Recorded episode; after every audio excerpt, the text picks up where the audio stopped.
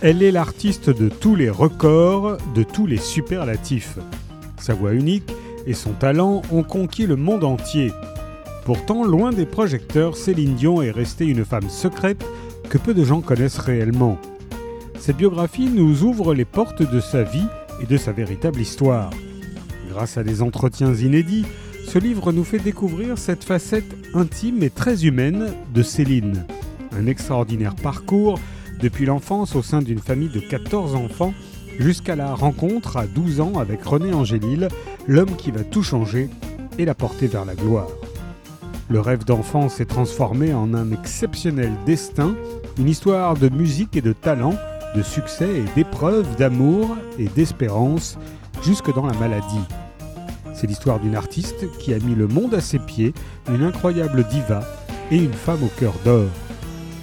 Laurence Catino-Crost est l'auteur de plusieurs livres de référence, notamment sur des personnalités historiques.